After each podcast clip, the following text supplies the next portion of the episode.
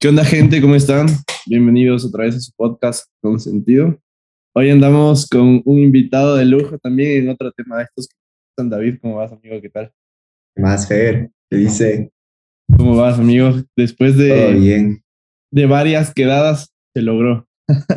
Uy, sí, al fin. Si no es porque no nos vemos en el partido, loco. No se hace, no se arma la salida. Sí, qué salvaje. Pero bueno, vamos a hablar de, de temas que creo que le mueves bastante el- alrededor de la creatividad, todo lo que tiene que ver Ah, con fotografía y video, para que nos vayas explicando un poco cómo nace primero esta pasión por, por la fotografía, por el video. eh, no sé si tal vez en tu círculo familiar a- o amigos ya tenías ahí inspiración de fotografía o cuál fue ese primer acercamiento. El acercamiento es algo que me- a mí me agarró de sorpresa, la verdad. O sea, bueno, siento que de alguna u otra manera siempre estuve ligado al arte, pero no específicamente al visual, sino al sonoro. Entonces yo eh, crecí mucho con, con bandas, crecí mucho con... Mi papá es líder de alabanza de una iglesia, bueno, lo es ahora y lo fue en un, en un punto. Entonces yo me mantuve mucho eh, alrededor de la música, del arte como música. Y, y nace en mí de la música mismo, por grabar, por ah, producir canciones de amigos, hacer covers y tratar de, sacar un poco de contenido en internet, se me esta como necesidad de, de, de filmarlo. Entonces, las producciones que yo las grababa en sonido, se me ocurrió, dije, bueno, hagamos un video con todo esto, ¿cachas? Entonces, por ahí empecé a buscar amigos que sepan hacer videos. Yo tenía una cámara de mi papá, una Nikon D, D5100, me parece, una D5300 con un lente que te viene ahí y ese era eh, mi rifle. Con eso iba a todas partes, se nos ocurrían ideas y por ahí medio empezó esta como bichito de hacer videos, pero nunca fue en un inicio pensado como algo profesional o algo serio, sino como un hobby o una necesidad que tenía que ser como cubri- cubierta ese momento. Oye, ¿y a qué edad más o menos fue esto? Eso fue en el 2015 que empecé a hacer videos, de verdad, Ah, ok. 2014, 15. Ajá. O sea, fue ya cuando estabas grande, por así decir. Claro, ya tenía 25, 26 años, entonces imagínate, ya venía trabajando en estudios, haciendo una vida por, por la producción musical y se cruzaron los videos y me cambiaron por completo todo. Ah, ok, pero tú venías estudiando todo el tema de producción justamente por tu papá, ¿no? O, o- Yo- yo o ven- cómo. Yo vine estudiando producción musical porque era en realidad lo único que, que tenía a la mano en, un tema, primero económico y segundo como, como de futuro, porque en todas las carreras de las universidades en las que yo quería ir, económicamente no, mis papás no tenían la posibilidad de poder hacerlo. Entonces yo en algún punto vi una carrera de la UDLA que se trataba de producción musical y un poco como por apuro, desesperación, eh, frustración, fue que la seguí, pero nunca había tenido este deseo desde pelado de decir, chuta, ¿sabes qué? Yo quiero ser productor musical, ese es mi sueño. O sea, si yo en el colegio salí y me dijeron, ¿qué quieres estudiar? Yo era o abogado o administrador de empresas, así. Ah, mira, tú, nada que ver con, con eso. Nada que ver, sí. Oye, ¿y qué rescatas de la U? O sea, supongo que en algún momento en, en este, en este viaje que, tenías, lograste conocer y, y vincularte un poco más también al tema, ya no solo de audiovisual, sino también solo visual, o sea, enfocándote ya solo en una rama. Eh, ¿Dónde pudiste encontrar como esos, esos primeros refugios? Ya me contabas el tema de papá, pero supongo que por ahí tal vez algún amigo dijo, oye, colítame grabando esto. ¿Dónde te diste cuenta que click era con el video? Ah, verás, tengo súper claro una imagen. Eh, yo tenía, bueno, son, tengo, tengo muchos amigos con los cuales empecé a hacer esto de la producción musical. Eh, me había puesto una como estudio, como una productora que se llamaba Balcony Records. Entonces, nosotros grabábamos toda la parte auditiva y después pensábamos en algún guion, alguna cosa y grabábamos la parte eh, de video, pero, pero el momento en el cual yo, yo hice un video una vez de un, de un lojano, o sea, hay un DJ lojano que se llama Seth Collins. Entonces, eh, yo lo conocí a Seth en algún punto en el 2015, 2000, sí, 2015 debió haber sido. O, escuché sus canciones y por primera vez había como conectado el video con la música, pero para formar un arte visual completo. O sea, no me importaba si tenía mm, en sí un buen sonido o si tenía una buena producción o si por ahí yo había hecho un cover. Lo que me importaba era poder plasmar todas estas imágenes que se me venían a la mente cuando escuchaba esas canciones. Entonces, por ahí empezó esta pasión de querer contar de alguna forma historias o querer de alguna forma mostrar las imágenes que en mi cabeza venían. Entonces yo con mis amigos dije, oye, loco, pucha, dejemos de hacer estos covers, ahorita a grabar esto en el, teleférico. Entonces nos fuimos al teleférico y fue las primeras veces que yo agarré una cámara de una forma diferente que no era la forma en la cual siempre venía haciendo, que era solo poner el trípode, cuadrar, para poner grabar y ya solo, solo producir el video. Esta vez era como buscaba algo más allá que trascendiera un poco más de lo que sentía. Entonces ahí comencé a armar un poco unos frames y armé un pequeño video que después lo subí a Facebook y, y el, el, el, DJ del cual te hablo me escribe y me dice, brother, qué bacán, que lo hiciste. Y claro, para mí en esa época era como que denso, estaba comenzando a funcionar esto que, que nace dentro de mi corazón, ¿cachas? Y esta como necesidad de poder plasmar estas imágenes que me venían a la cabeza. Y qué bacán. Y a la final, con el tema de la producción musical, entiendo como que dice la vuelta completamente al tema más de videos y, y producción ya visual. Sí, o sea, llegó un punto en el cual yo trabajé, la última vez que trabajé en una, productora fue en el 2018 y era una productora grande. Hacíamos comerciales casi para todas las marcas, pero todo era sonido, o sea, los jingles, em, yo que sé, producíamos muchísima música también y, y el tema era que yo trabajaba ahí horario completo y llegó un punto en el cual yo hacía mis videos, yo buscaba la forma de, seguir haciendo videos durante ese tiempo y mucha gente me comenzó a conocer en esa época porque comencé a viajar mucho con artistas, empecé a, girar mucho, a hacer conciertos y, a grabar en sí eventos y, eso me comenzó a quitar muchísimo más tiempo y, y, la ganancia, o sea, la retribución económica haciendo videos era muchísimo más grande que haciendo, que haciendo música. Entonces, por ese lado ya solo me comencé a dar cuenta que más me dedicaba a hacer videos y más dinero hacía con los videos que, que con la música. Y, llegó un punto en el cual llegó un colapso mío. Yo me acuerdo clarazo que, que hasta en lágrimas tomé la decisión de dejar la música y dedicarme por completo a hacer videos sin tener nada seguro, o sea, sin tener un trabajo en una productora audiovisual o contratos ya fijos de aquí de algún tiempo, solo, solo como se dice, me mamé, me, harté de, de, no seguir esto que quería hacer y, y solo me renuncié al trabajo y me dediqué por completo desde el 2018 hasta hoy a, a hacer videos. Qué, salvaje. Siempre, digo, las veces que puedo conversar con las otras personas que han caído acá, llego al punto en el que a veces nos arriesgamos, ¿no? Y tomar esa decisión es la más jodida Uf, sí. En una vida un poco ya más adulta, digo, porque tal vez de chiquito, de pequeño, decisiones hay, pero no son tan complejas como el hecho de dejar algo seguro por arriesgarte a, algo propio. Sí. ¿Qué, ¿Cuáles serán los motivos? Digo, adicional al, al, gusto y a la retribución que, nos, que ya te generaba el tema de los videos. Pero, ¿cuál era esa espinita que te forzaba, además de, de tomar esta decisión y decir, ¿sabes qué? Me voy a arriesgar por algo propio y, a ver qué sale. ¿Cómo, ¿Cómo lo veías en ese entonces?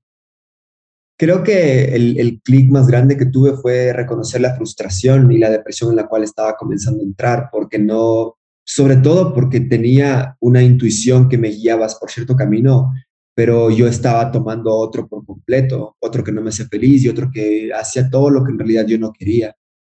Em, entonces, el clic que hice fue cuando me acuerdo clarísimo que estaba con, con, con, mi novia y ella me dijo como que, ¿qué pasa si solo en realidad renuncias a ese trabajo? ¿Me entiendes? Y claro, pues ahí comencé a poner todas las posibilidades y todo, todo lo que podría pasar si es que solo dejo ese trabajo seguro, este trabajo donde ya vengo trabajando algún tiempo, donde de una u otra forma también hay una proyección. Pero mm, puse todo en la mesa, los pros, los contras, y mm, ¿qué te puedo decir? Había full más contras que pros en ese punto, porque chuta, era meterme en un camino que nunca había recorrido, el hecho de renunciar y dedicarme por completo al audiovisual. Entonces llegó un punto en el cual solo fue un salto de fe. Les dije, yo voy a hacer esto que por ahora siento que me hace feliz y por suerte tengo el privilegio de, no necesitar la plata para sobrevivir. Entonces dije, bueno, yo todavía estoy viviendo donde mis papás, así que voy a, renunciar a ese trabajo. Entonces solo renuncié al trabajo y de ahí todo fue para bien. En realidad ha habido momentos súper difíciles porque cuando el mercado audiovisual es un poco raro dependiendo de los meses, dependiendo también tu estado de ánimo y, y cómo te vayas sintiendo en el año, te das cuenta si es que en realidad va funcionando o no. Porque como somos artistas y, nos manejamos mucho por la predisposición y la voluntad, sobre todo para cumplir ciertos proyectos, si eso no está bien fundamentado, comienzas como a irte para abajo y, claro, ahí hay un montón de, ejemplos de gente que en realidad se dedica a esas carreras y, es complicadísimo. Entonces ha sido un, un trabajo y un camino súper largo y corto a la vez. O sea, tengo una carrera de, en el audiovisual de cuatro, máximo cinco años, y siento que son diez, pero veo gente que ya va diez años, quince años, y digo, bueno, todavía me falta mucho por recorrer, un cacho. Oye, y digo, pasaste esa, esa etapa que creo que muchos pasamos cuando nos damos cuenta que en donde estamos, en algo seguro, en algo fijo, no es mm, compatible con lo que tenemos en mente, o lo que soñamos, o lo que nos gusta, y tomar esa decisión es complicada pasar la hoja, eh, en lo personal, a, mí me, a veces me, me, ha costado como superar ese momento. No, completamente. ¿Tú cómo, cómo lo fuiste superando? Supongo que tal vez eh, el tema también emocional, hablando de familia, enamorada, de amigos, es, es un soporte fundamental. Yo por ahí hablaba de que hay como tres soportes en mi vida, como la familia, mi enamorada y mis amigos. Y, y mis amigos ya es un círculo bastante reducido porque al final creo que esto pasa que cuando creces te das cuenta de que no vas a tener todos los amigos que en Facebook tenías. Em, ¿Cuál, ¿Cuál crees que es tu soporte y que te ha ayudado para que esta decisión que la tomaste sea tan, tan fuerte que te ayude profesionalmente a, crecer como has venido creciendo? Creo, creo, que, creo que el soporte he sido yo mismo a la final, em, porque creo que me he mentalizado mucho a, reconocer y buscar un, camino en mi conciencia que sea claro, ¿me entiendes? O sea, me gusta mucho preguntarme a mí mismo qué quiero y, muchas veces me bloqueo, o sea, muchas veces llega al punto en el cual llego a esta pregunta de qué quiero hacer con mi vida o qué me hace feliz, o en ese punto cuando renunciara, como que qué puedo hacer en este punto. Y, y, este soporte que me mantiene como trabajando y caminando siempre es el hecho de, reconocer qué es lo que en realidad sí ese bien, por encima de lo que en realidad me está pasando, que también parece que es bueno, si es que tengo un trabajo fijo, que tengo un trabajo seguro, y eso parece en realidad el camino correcto, pero por dentro yo solo siento que no va por ahí.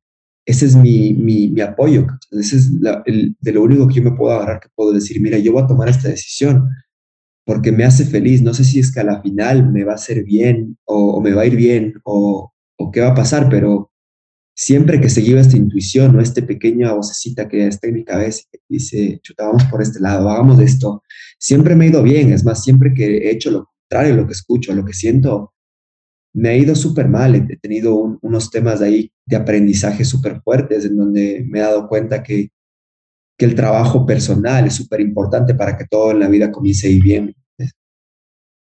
Genial. Sí, yo creo que va, va por ahí, porque en realidad a veces el no hacernos caso es, es complicado y el, hacernos caso propiamente ya es difícil, porque a veces hasta desconfiamos.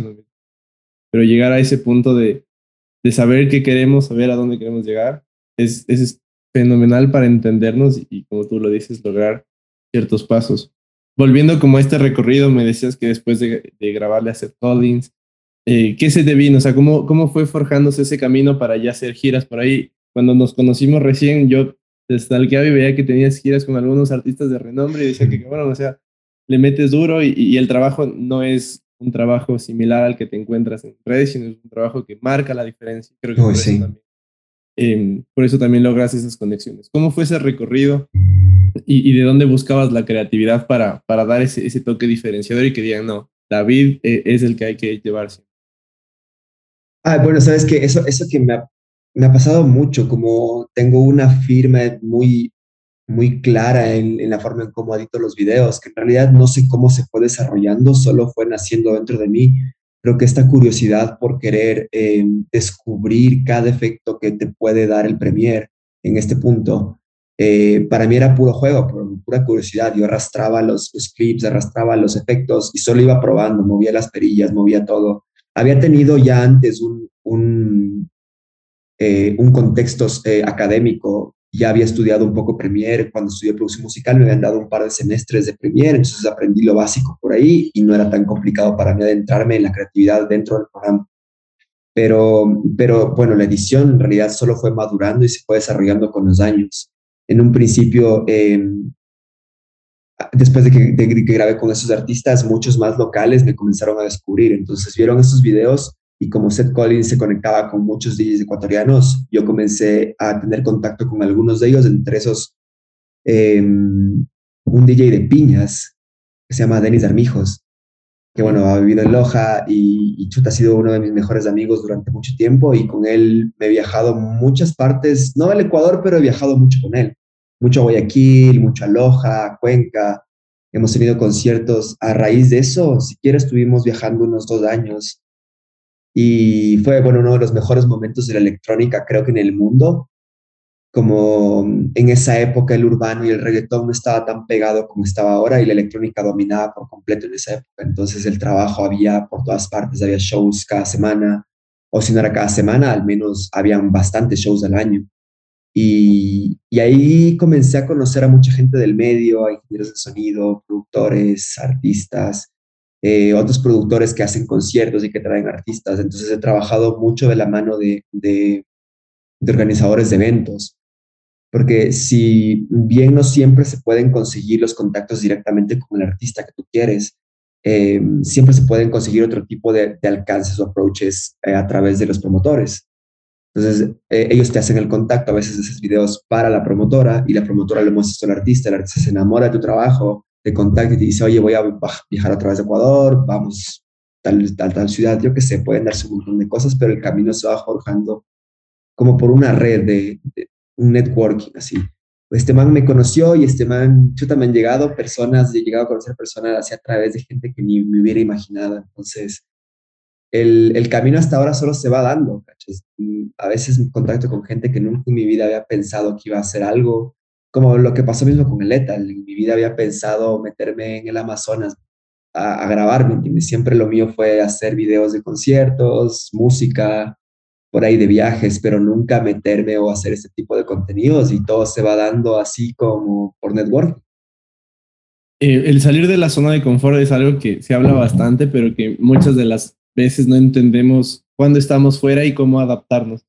Y, y mm. supongo que tú estabas primero en un medio que era la producción musical, saliste de tu zona de confort para ir a hacer videos ya artistas y luego saliste de tu zona de confort para hacer lo último que venías eh, haciendo con Lethal, que es ir de, por ejemplo, al Amazonas y meterte en una aventura que, entiendo quizá antes no la habías vivido de este modo, ¿no? Sí, ¿Cómo, ¿Cómo es, o sea, cómo lo ves tú, mejor dicho, desde tu punto de vista, el, el estar en una zona de confort y el estar fuera de, o sea, ¿qué es lo que se debe tomar en cuenta hablando en modo creativo y en modo profesional, para adaptarse a esta zona que no es nuestra y sacarle provecho y rédito a todo esto? A ver, verás, creo que por ahí hay un montón de puntos que me gustaría topar. Primero porque yo siento que la zona de confort nunca deja de ser nuestra. Siempre es parte esencial y hasta un porcentaje súper alto de lo que en realidad tú eres porque bien la zona de confort puede llegar a ser negativa siempre y cuando sea un exceso, siempre y cuando solo estés muy inclinado a esa zona de confort. Porque mira, yo, yo siento que mi vida se, se transforma en una vida mucho más feliz cuando tengo una mezcla de todo, como tengo una mezcla de aventuras que son súper eh, difíciles de hacer en sí, o sea, viajar al Amazonas, grabar allá eh, en comunidades que están tan adentro a nadie le gusta hacer este tipo de cosas, o sea, pasar incómodo, pasar mojado, pasar, yo que sé, hambre. Pero en, ese momento, claro, uno puede ver las cosas negativas de la situación. Entonces, para mí esta oportunidad de viajar al Amazonas era sacarme por completo de mi zona de confort. Pero era meterme en una zona en la cual tampoco me estaba gustando, porque ya, ya se fue dando la travesía, se fue dando el día a día y, y en mi cabeza era solo, brother, yo solo quiero volverme. O sea, yo no quiero estar más aquí pero no una forma tan negativa como tal vez le estoy explicando, sino era un montón de pensamientos que solo llegan a mi cabeza entre chuta, mejor estaba en mi casa, vine acá, yo qué sé, me caí, mi cámara se cayó, por ahí nos perdimos en la selva. Entonces, todo ese tipo de cosas son cosas que me hacen pensar, chuta, quisiera por completo volver a mi zona de confort, entiendes? Pero una vez que se acaban esas experiencias que te hacen vivir cosas tan nuevas y que en ese momento no fueron tan agradables, para mi vida se ha vuelto este viaje, estos viajes que hice con Lethal, uno de los mejores que he tenido como experiencia personal. y no solo como experiencia profesional en sí o creativa, sino como experiencia humana, el hecho de poder convivir eh, de otra manera, el hecho de poder aplicar tu arte y tu talento en este tipo de circunstancias y ambientes, te hace crecer como obligado. O sea, te toca buscar la manera de, de encontrarle soluciones a cosas que nunca habías practicado en tu vida. Y, una vez que se acaban estos como como cosas densas que, que, te pasan, llegas a un punto en el cual ves para atrás y dices, madre, o sea, yo volvería a hacer ese viaje o los viajes que me han hecho aprender ese tipo de cosas una y otra vez, con tal de que haya esta como dinámica de tener un tiempo en tu zona de confort y un tiempo fuera de tu zona de confort y poder estar entre esas dos, porque tratar de buscar un equilibrio o una paz constante en una de las dos es quedarte solo para un lado y es encontrar siempre, para mí al menos como experiencia personal, siempre he encontrado cosas negativas cuando me quedo súper inclinado en uno, en uno de los dos lados, o solo mucho aventura, trabajo, filmación, o solo mucho en mi casa, jugar, vaguear, yo que sé, cualquier otro tipo de cosa que va en contra. Y, y eso a veces, sigue, sigue. Bueno, como conclusión así, yo creo que a la final la zona de confort es buena, pero siempre y cuando sepa reconocer. El punto en el cual no te das cuenta que estás en tu zona de confort es cuando comienza a, tornarse malo, ya no te das, sientes frustración, ansiedad, quieres que tu vida cambie y cosas así. Y, eso también es algo bueno porque de una u otra manera tú mismo te estás buscando otro tipo de oportunidades y otro tipo de, de cosas que te pasen en la vida y, y, de la nada solo comienzan a llevar porque tú atraes, atraes y atraes todo lo que quieres que te pase. Sí, a veces reconocer eso, te decía, a veces reconocer el, el que estamos en esa zona, como tú dices, como ya mucho tiempo o muy inclinado a un lado, es lo difícil también y a veces, eh, no sé si te ha pasado, pero en lo personal a veces como que te tratas de engañar en decir, no, no, que va a estar inclinada a este lugar, cuando en realidad ya lo ves un poco más desde afuera y dices, hay que cambiar ciertos hábitos, cambiar ciertas rutinas para volver a, a entender todo el proceso de, de, crear, de desarrollar independientemente de, a lo que te dediques, pero, pero es eso, ¿no? es, es coger de cada lado, ver lo bueno, lo malo y comenzar a probar, a probar, a probar. Y, y entiendo que en el transcurso de tu, de tu carrera profesional, tanto con la producción musical como ya en lo audiovisual, el tema de probar, lanzar dados, lanzar fichas, es, como tú decías, mover las palanquitas, mover los filtros, mover los clips para, para lanzar algo. ¿Cuándo ha sido la primera vez o, o, alguna que tengas en mente en las que por hacer esto no llegaste y te topaste con algún fracaso quizá o con algún disgusto por parte de, algún artista o de alguna productora y dijiste que hiciste una retrospectiva y volviste a, intentar, pero ya con ese feedback, más o menos, ¿cómo, ¿cómo lo ves tú o cuál fue este momento que te ha ayudado como a dar un salto profesional? verás, yo creo que ventajosamente y enhorabuena, nunca he tenido un problema con un cliente creativo o, al menos ellos nunca lo han notado, por así decir. Nunca he tenido un problema directo en los cuales ellos no les haya gustado eh, o hayamos tenido un conflicto creativo durante la producción en el cual yo sea el culpable directamente.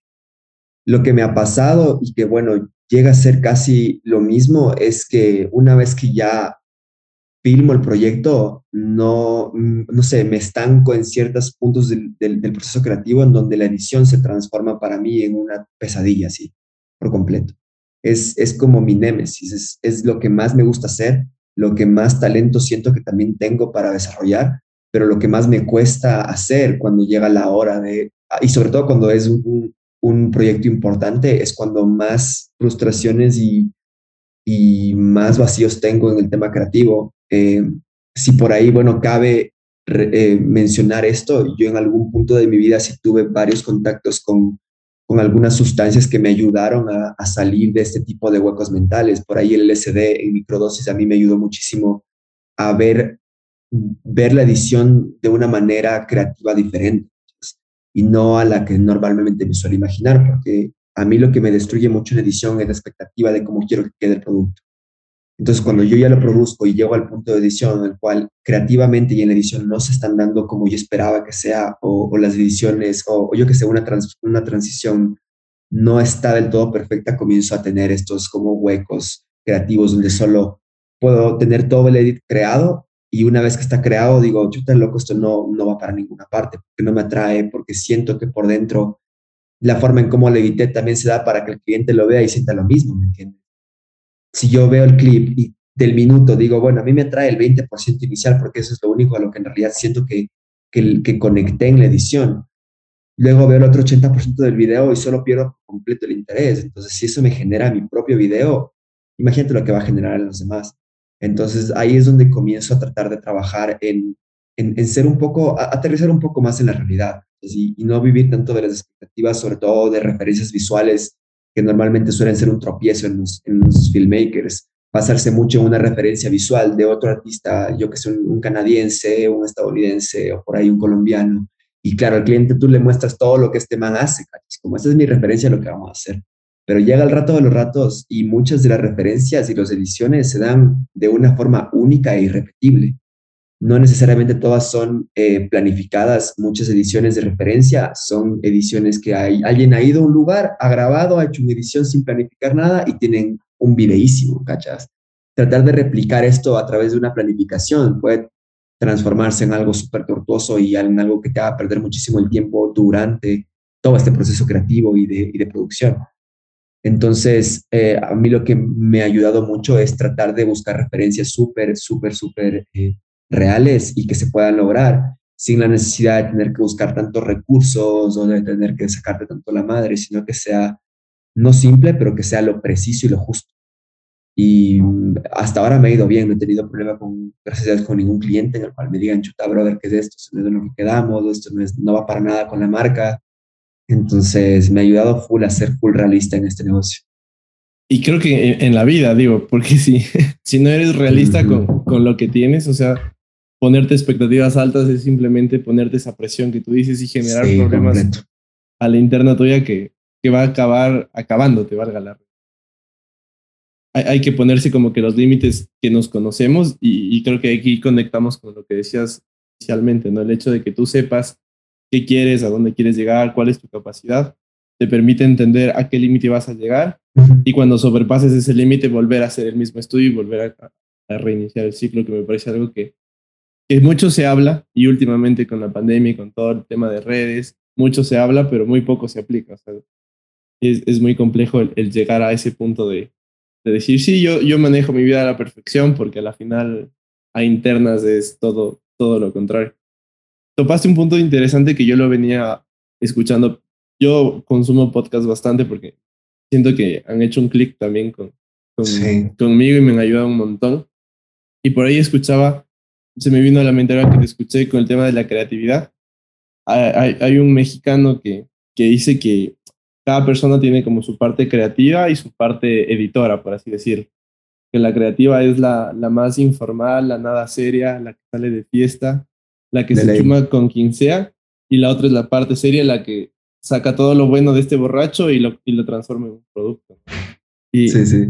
Y, me hiciste acuerdo de esto porque digo, a la final, eh, en, la vida necesitamos ser creativos, independientemente de a lo que nos dediquemos porque a veces lo relacionamos la creatividad solo con redes sociales o internet o, con música o videos y así, pero en realidad si somos abogados, el mismo hecho de redactar alguna sentencia es una forma creativa ya de, o algún escrito, yo que sé, tal vez hablo pestes, pero se entiende el punto. Entonces, a lo que quería llegar es cómo tú lo ves en ese aspecto. ¿Crees que tienes esas, esas dos partes o crees que estás como que todo en uno, pero entiendes cuál es el límite de una parte y el otro. ¿Cómo, ¿Cómo manejas el tema de creatividad?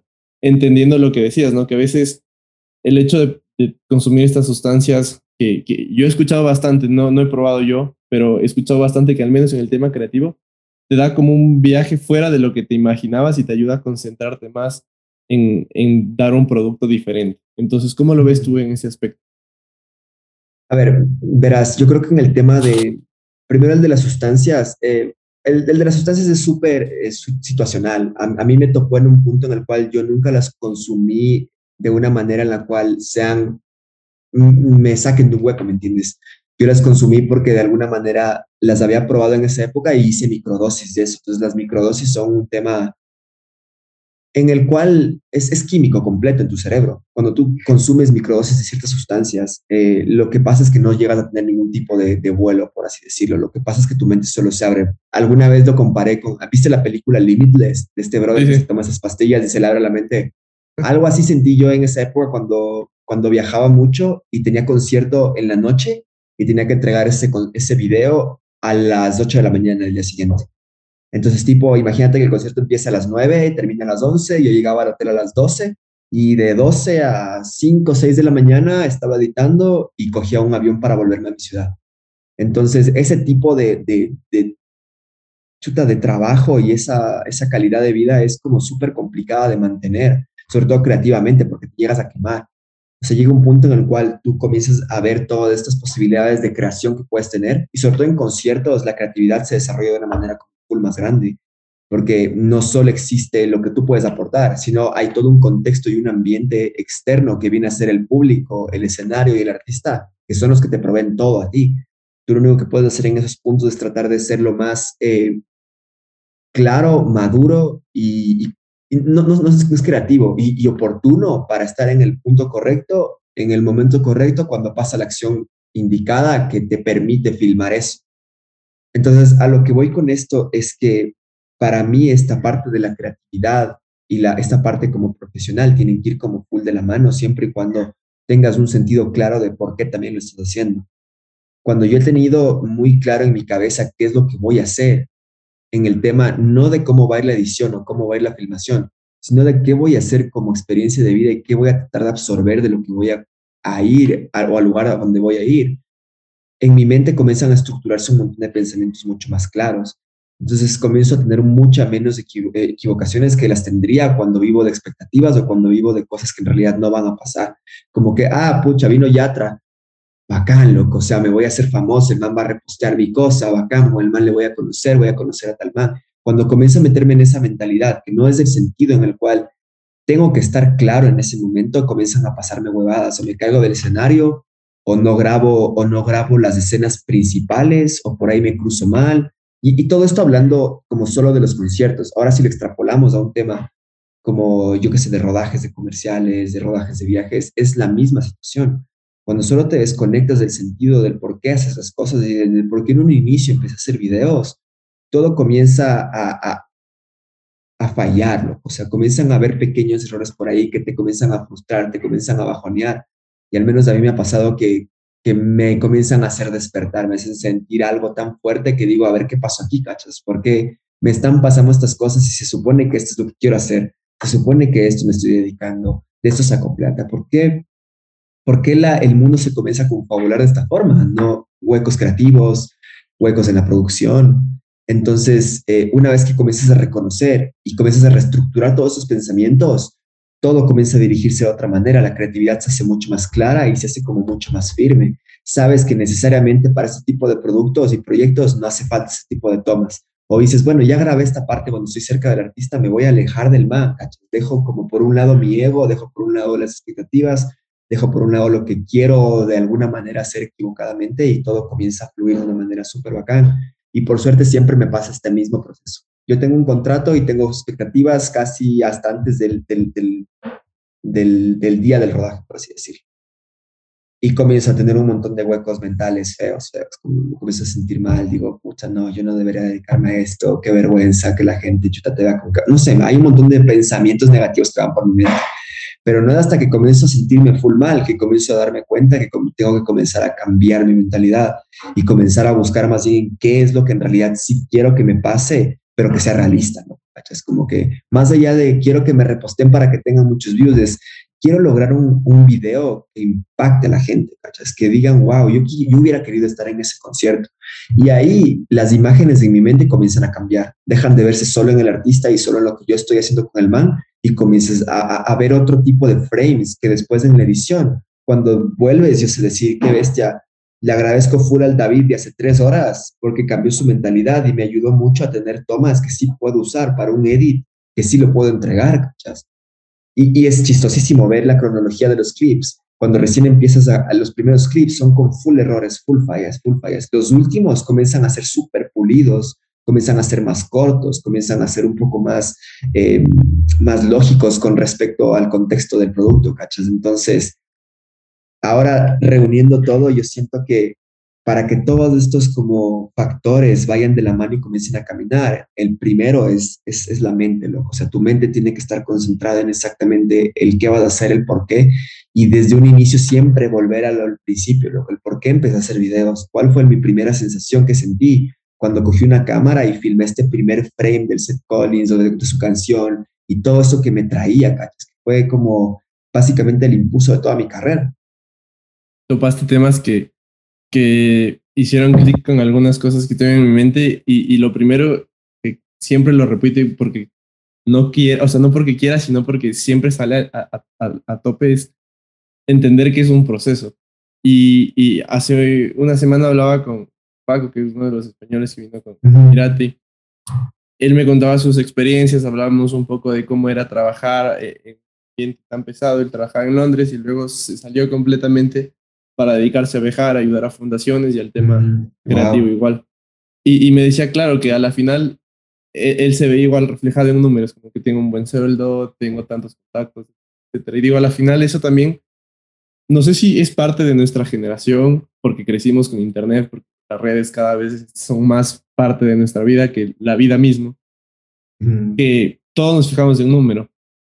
Yo, por ejemplo, hablaba igual hace un par de episodios con unos amigos cuencanos que, que se meten al tema de emprendimiento. Digo, qué cabrón, o sea, yo cuando lancé esto, sabiendo de que no iba a pasar, pero queriéndolo aún así, quería que el otro día tengan miles de reproducciones, que, que por poco y lo vea hasta el presidente, pero claro, sabes que eso no va a pasar. Y cuando entiendes eso, pones los pies en la tierra y dices, wait, wait, no me puse aquí y eso es algo que lucho constantemente. No me puse aquí para tener un millón de reproducciones, no me puse aquí para... Eso va a ser el resultado de... A la final, lo que estás acá es tal vez por generar este tipo de conversas o por conocer más a la otra persona, pero creo que e, es tan, tan fuerte eso que, que decimos que a veces eh, la forma es más importante que el fondo o viceversa, que el fondo es más importante que la forma. Y creo que siempre coincido que el fondo de todo lo que hagamos es más importante que la forma. Sí. Entonces, e, es, salvaje entender eso, porque al final eh, te ayuda a comprenderte a ti, comprender tu trabajo y luego dar, como tú dices, el, mejor, el mejor resultado para, para que el cliente, e, el, artista o quien sea se sienta conforme y diga, ok, nos vamos ahora a tal lado así. Eso me parece algo importante, el entender que son procesos, porque cuando no entendemos que es un proceso y queremos que el resultado sea inmediato, las cosas salen mal, lo que tú dices te bloqueas porque piensas solamente en, cabrón, Yatra me va a repostar y voy a tener 10 mil seguidores y te olvidas completamente del fondo, que es eso que tú dices, mostrar a la gente que no fue al concierto que, uh, me hubiera ido al concierto. Te decepcionas bastante como te basas mucho en las expectativas, o sea, tienes ya de una entrada, subes la vara al tope, cachas, y dices, yo nunca había saltado hasta acá, pero pucha, mi vara está para saltar ahí arriba, cachas. Y cuando te das cuenta que no llegas ni fregando ni a la mitad de eso, de una expectativa completamente falsa, que eso no quiere decir que no tengas talento, que seas malo, sino que no es el momento para poner una bala tan alta, ¿cachas? Porque primero nadie te la está pidiendo y segundo es como, ¿para qué, cachas? O sea, nunca el sentido es, e, es estos primeros pensamientos súper superficiales que te llegan a la mente de los números, de las visualizaciones, de los contactos. Cuando a la final ves para atrás, nunca en un principio empezó por eso. Sí, tal cual. O sea, y si hubiera empezado por eso, seguramente es porque tienes el entorno, pero tener ese entorno es resultado también de, de todo lo que vienes haciendo antes. Entonces, Por completo. tal cual. Em, ¿Dónde basas tú tu, o sea, eh, me doy cuenta y tal vez por ahí rozo la equivocación, pero ¿dónde basas tu estado eh, emocional para, para seguir inspirado, para seguir dándole duro al tema profesional? Tal vez crees en algo o, o en qué crees para que te motive al tope. Y topo esto porque a veces mm, conversarlo internamente es un poco sencillo o a veces, por el contrario, es difícil, pero llevarlo al tema profesional, muchas de las veces ni lo pasas por la mente, no influye lo uno con lo otro. ¿Tú crees que tal vez inspiración, no sé si crees en Dios o no, si tienes alguna religión, crees que eso es una base también fundamental para, para todo el desarrollo profesional que tienes? Sabes que diste un punto que yo vengo trabajando los últimos dos meses en mi vida, como yo, yo crecí mucho con una fe durante toda mi vida por mis papás y una vez que ya alcancé esta madurez emocional y esta independencia también emocional, sobre todo con mis papás, fue que comencé a darme cuenta que muchas cosas que, que yo creía en un inicio no estaban bien, no estaba bien, O sea, yo me estaba cerrando un montón de, de opciones porque estaba tergiversando mucho mi fe. Entonces hubo mucha confusión durante, durante muchos años sobre, sobre en realidad yo qué creía y qué no. Y, hablando completamente de esta parte espiritual, porque porque me funcionó, me funcionó mucho hacerme loco y negar mi espiritualidad porque no me hacía pensar en eso, y eso era lo que yo no quería, yo quería, yo quería hacer, dejar de pensar por completo en mi espiritualidad. Estaba de alguna forma resentido y como alejado de, esa parte y, y si te soy sincero, la espiritualidad que yo tuve durante todos los años eh, antes de comenzar a hacer videos, toda esa espiritualidad que yo manejé, me llevó a tomar ese tipo de acciones que son súper fuertes, como la decisión de decir, a ver, ver, yo tengo un trabajo de, yo en esa época trabajaba en una radio y era productor de la radio, o sea, tipo yo producía todo lo que suena en la radio, los jingles, las vainas así. Entonces llegó un punto en el cual ahora siento que he perdido mucho mi fuerza de voluntad y mi fuerza de iniciativa que antes para mí era súper natural, porque mi fe estaba al menos súper bien fundamentada, al menos sabía por qué hacer las cosas, sabía cómo las sentía, tenía una, un, criterio un poco más conectado conmigo mismo, pero no era muy consciente, por así decirlo. O sea, mi conciencia no, no cachaba tanto la conexión que creaba mi, mi espiritualidad con mi ser. Y cuando la rompí, la separé por completo, comencé a perder un montón de cosas de lado y lado como, como las que he, siento que he perdido ahora en esta época, que son mucho mi iniciativa y mi fuerza de voluntad. Me he dejado ganar mucho por estar en la zona de confort. Gracias a eso, ¿cachas? he sido una persona que se ha inclinado mucho a quedarme en esta parte de la zona de confort y no querer salir. O si salgo ya es porque me toca o porque toca pagar cuentas o porque, ¿me entiendes? Y eso me me ha llevado a una vida como de full confusión, de sufrimiento y de tristeza, porque al final, digo, o sea, ¿de qué me sirve solo haberle dedicado tantos años de mi vida a esta profesión para después sentirme mal y sentirme frustrado y sentirme bajoneado y decir que tal vez, quién sabe, ya no quiero hacer más videos, ¿me entiendes? Pero esa no es la pregunta, la pregunta es qué pasa atrás del hacer videos, ¿me entiendes? Porque no es que me siento triste de, dejar de hacer videos o, o, que tal vez ya no quiero dejar, o sea, no se trata del hacer videos en sí, se trata de, de, de cuál es el sentido que yo tengo de, de hacer las cosas y que se materialicen en hacer videos, ¿cachai? El problema no está en sí en hacer videos, sino en qué está pasando detrás mío con, con lo que yo pienso de mí mismo, con lo que yo pienso de mi espiritualidad. Y, y me han pasado muchas cosas en estos meses que me han obligado por completo a, a, regresar a ver esa espiritualidad que en algún punto me conectó con todo lo que hoy tengo y que siento que hoy estoy perdiendo porque no, no eh, lo negué por completo. No sé si estoy siendo un poco claro en eso, pero pero es, un pensamiento como un poco más profundo que ahorita mismo lo estoy desarrollando también, ¿cachas? Como con la pregunta que dices, solo me puse a pensar en un montón de cosas que, que siento que, que tengo que regresar a ver para poder seguir mi camino, ¿cachas? Entonces, sí, se podría decir que mi motivación está muy conectada con mi espiritualidad.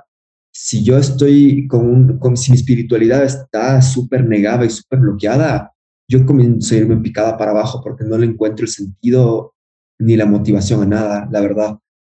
Entonces, estos últimos, estas últimas semanas que, que he tratado de, de, abrir mis fronteras en el tema de a qué me dedico específicamente en hacer videos, ya no solo hacer videos de artistas, sino tratar de buscar hacer videos un poco más, yo qué sé, eh, ayuda social por ahí, por ahí mostrar un poco realidades sociales diferentes o meterme en el ámbito de la arquitectura a través de los videos.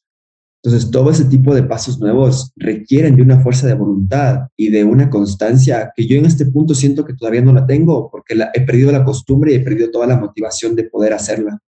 Entonces, estas últimas semanas he regresado mucho a mi espiritualidad y me he quebrado de unas maneras súper fuertes y siento que me he conectado muchísimo más con lo que pienso, con lo que siento y sobre todo con lo que quiero hacer. Y es, es chistosísimo y es súper bacán ver cómo sientes que el corazón que está como apagado comienza a volver a encenderse y esta pasión que te llevaba a querer producir y hacer cosas, se activa la chispa de nuevo, loco. Entonces estos días he estado con, con, con un rush de energía no tienes idea cómo mi cerebro está vomitando por todas partes ideas, loco. O sea, no, no puedo pasar un día en el cual regreso a ver a un lado y no me imagino una película completa realizable, ¿cachas? Antes me imaginaba cosas como, chuta, no, carísimo producir esa escena, pero ahora son cosas tan prácticas, tan simples y tan impactantes que solo paso escribiendo todo en mi libreta. O sea, llega un punto en el cual solo tantas ideas me llegan que digo, bueno, si tal vez no la voy a hacer esto ahorita, en algún punto lo voy a poder hacer. Tal vez algún cliente venga con algo que quiera hacer algo similar y solo mi idea cuadra con esto y ando, o sea, mi creatividad, estoy capturando las mariposas que puedo, ¿cachas? tratar de abarcar todo lo que puedo de todo lo que mi mente ahorita en este punto me está dando.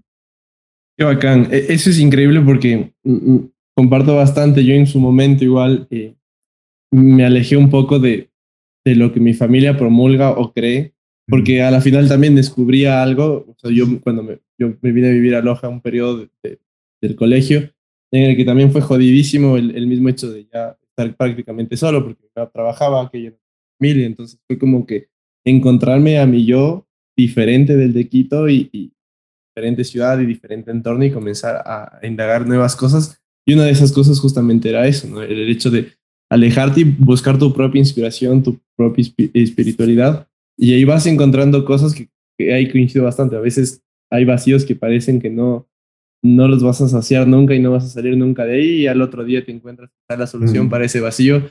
Y es chévere porque al final encontrarse con, con, uno mismo creo que es como lo fundamental para en base a eso comenzar a, a darle como que un camino a, a todo. Para ir acabando, eh, la, la, verdad que, que me, me agradó bastante, fuera de largo, pero para ir cumpliendo los, los timings que habíamos dicho. Me quedan dos temas nada más que hablar. Uno era con el tema del tiempo.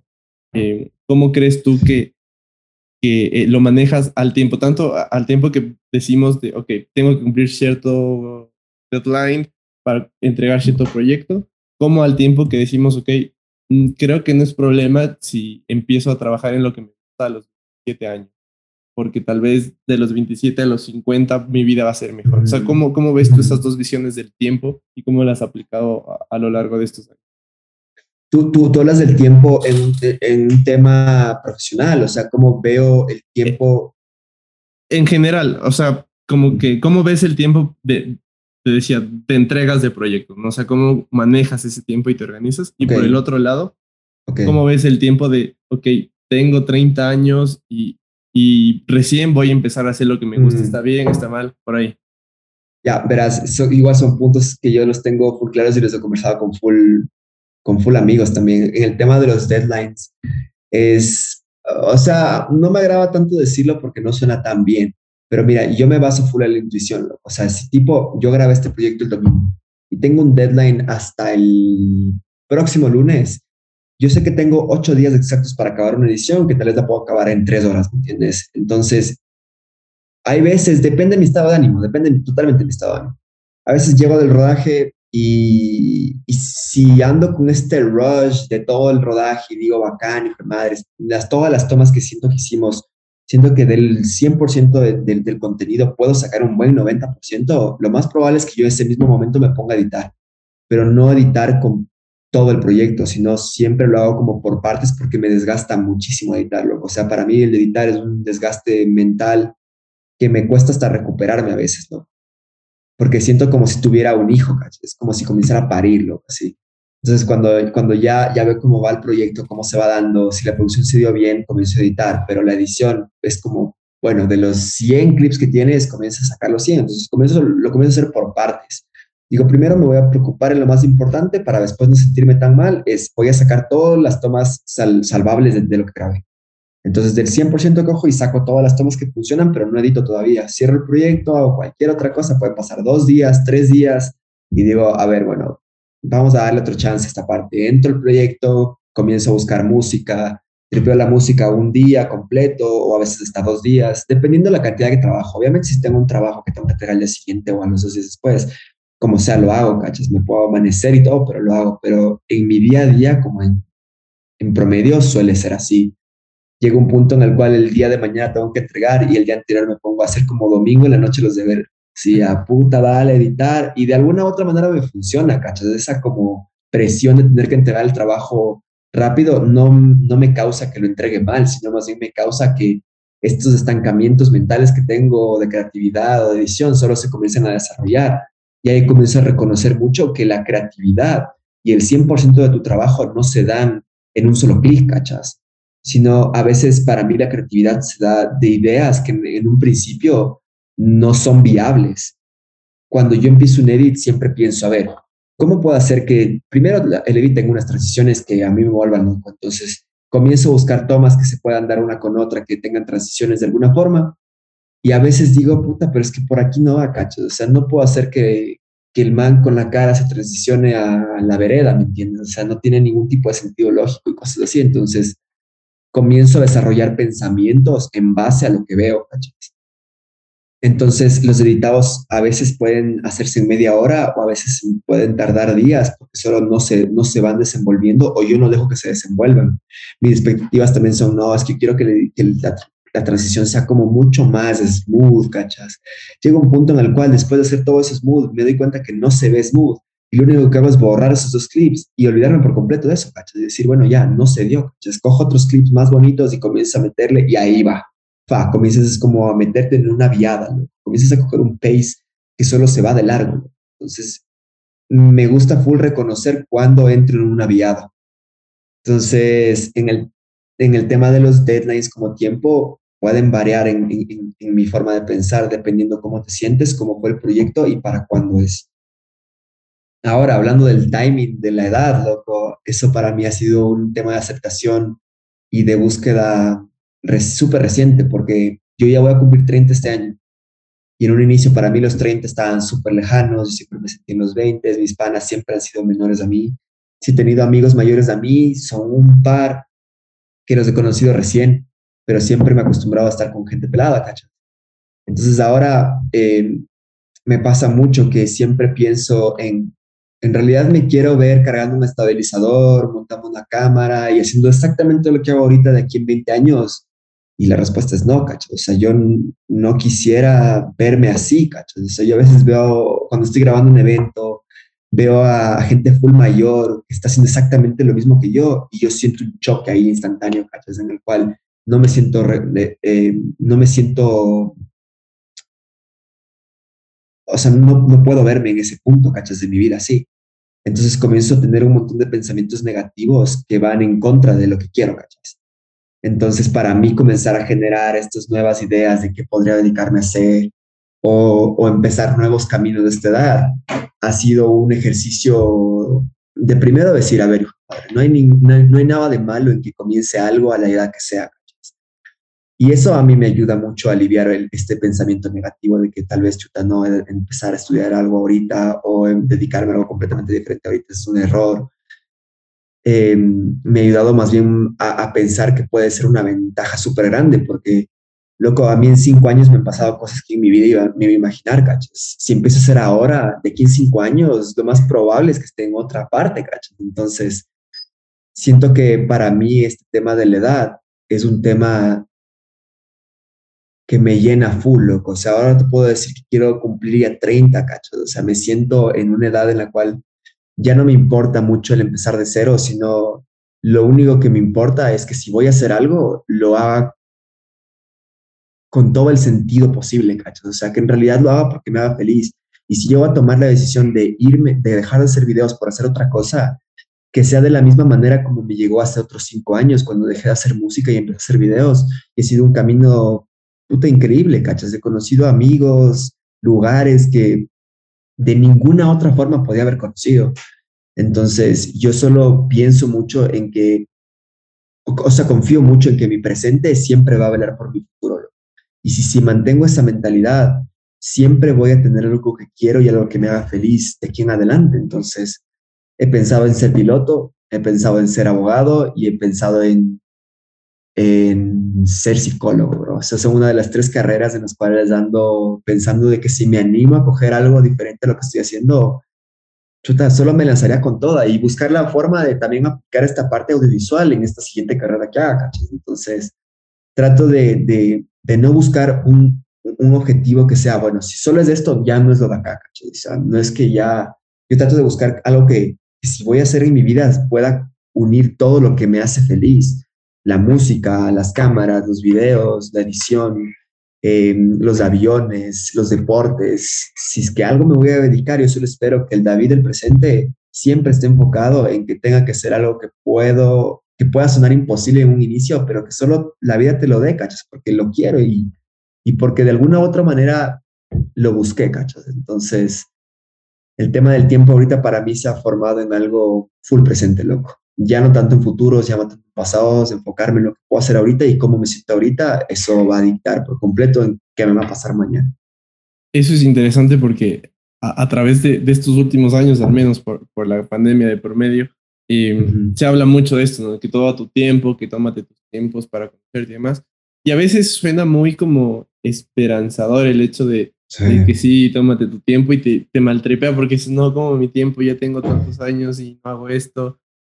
Y a la final es como que tratar de sacar puntos medios. Yo, yo soy siempre fan de, de los puntos medios, aunque a veces sea mal visto, pero creo que es lo mejor para empezar contigo mismo. Eh, hacer, ¿no? O sea, saca un punto medio de lo que no te gusta, analízalo y con lo que te guste, tal vez por ahí encuentras un para poder.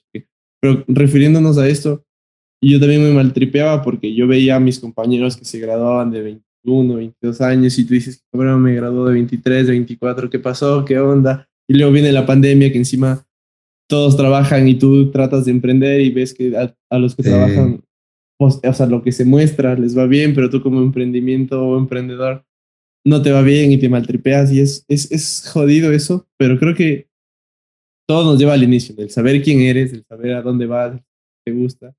Creo que te ayuda a calmar todo y, importante, que a mí me gusta siempre decirlo, es, y es difícil, creo, el entender que hay que ir a paso a paso, tiempo a tiempo, eh, es lo esencial para, para lograr. Digo, y al final, eh, el hecho de que entiendas de que no importa, ayer veía una entrevista a un streamer eh, español que él trabajaba me, y contaba ahí en entrevista en un departamento de, de, creatividad del Real Madrid y a los 29 se sale.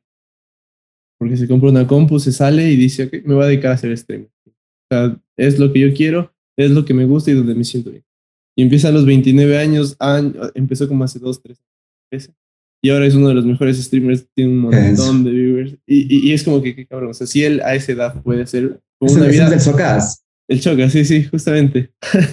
Entonces, e, es, salvaje porque dices, wow, o sea, ¿qué me diferencia él de mí? O sea, nada. En realidad hay oportunidades y a veces lo que nos falta es como más intuición y creencia en nosotros. Sí, por completo.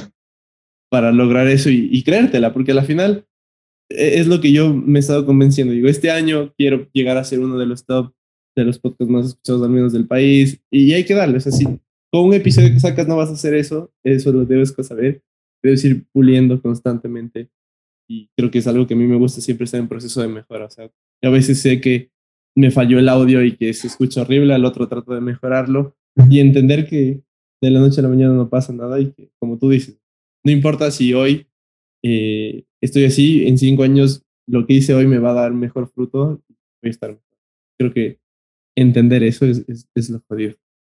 Em, para ir ya terminando, el otro tema que, que quedaba ahí, y ahí me das tu apreciación rápida, es del, del famoso qué dirán. Y digo porque al trabajar con videos, al trabajar en redes que se han polarizado bastante, siempre lanzar un producto como un audiovisual de temas, eh, ya sean conciertos, ya sean viajes, ya sea lo que sea, siempre hay un qué dirán, ¿no? Vi que cuando se posicionó Lazo en mayo del subiste un clip también, estuvo bastante bueno. Y, y me supongo, no sé, tú me dirás que te llegó por ahí algún tipo de crítica o hate o algo así. No lo sé, pero supongo que en un montón de, de videos que tienes debe haber el que dirán y no sé si cómo lo manejas tú, o sea, te afecta eso, lo dejas pasar.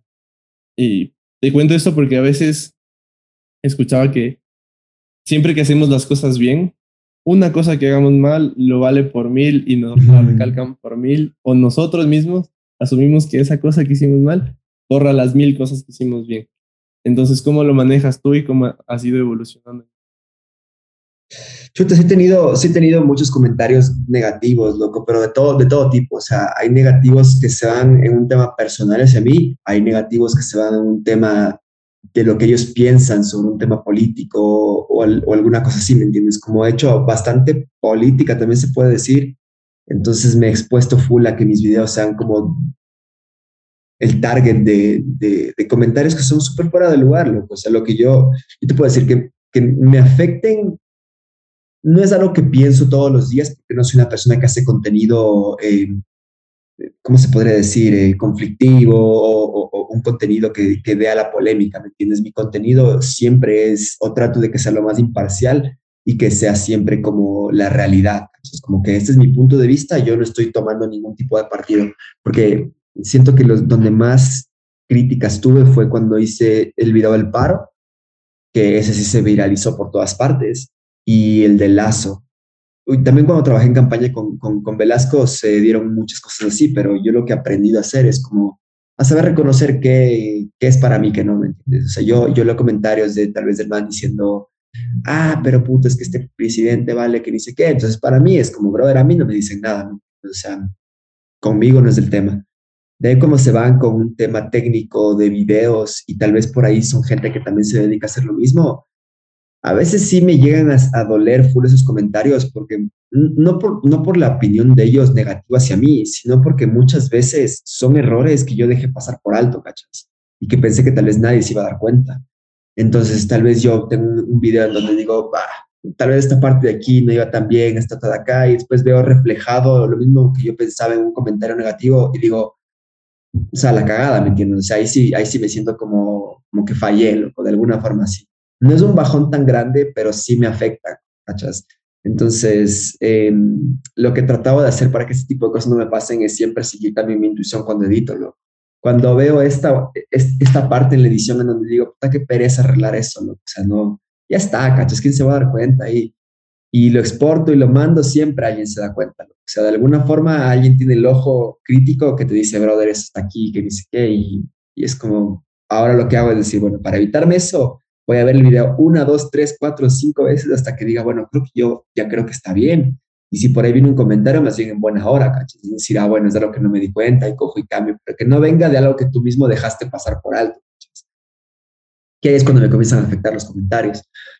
De ahí, en, en tema de, de tema, comentarios personales hacia mí, como hate, gracias a Dios nunca he tenido nada de eso. O sea, nunca, hay gente que a veces se vuelve loca, pero si me pongo a pensar, nunca, no tengo en mi cabeza una memoria de un comentario en específico que me haya afectado de tal manera que hasta ahora me acuerde.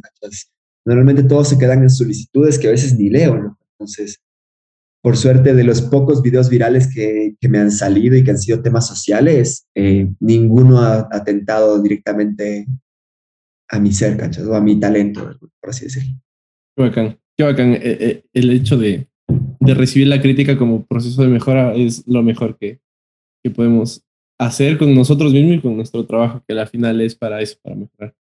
Em, con, esto me quedo, no sé, te quería preguntar algo ya final, así algo rápido. Claro, claro, Me, da la duda de que, ¿qué le dirías al David que está acabando el colegio? Y esto que sirva como motivación para quienes escuchó este punto y se dedica a, o quiere dedicarse a algo audiovisual o en general. Pero ¿qué le dirías tú a ese David del colegio?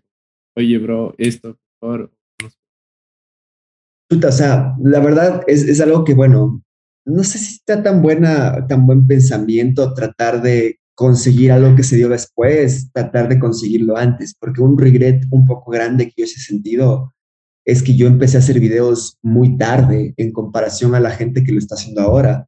Casi la mayoría de los filmmakers que yo conozco que son buenos y que son internacionales empezaron a hacer esto a los 18, 19, 20 y, no es gente joven, o sea, tampoco es gente que ahorita tiene 22 o 23, sino es gente que tiene 31, 32. Y los brothers estuvieron metidos en el tema audiovisual desde, desde hace años, ¿cachas? Desde que eran adolescentes.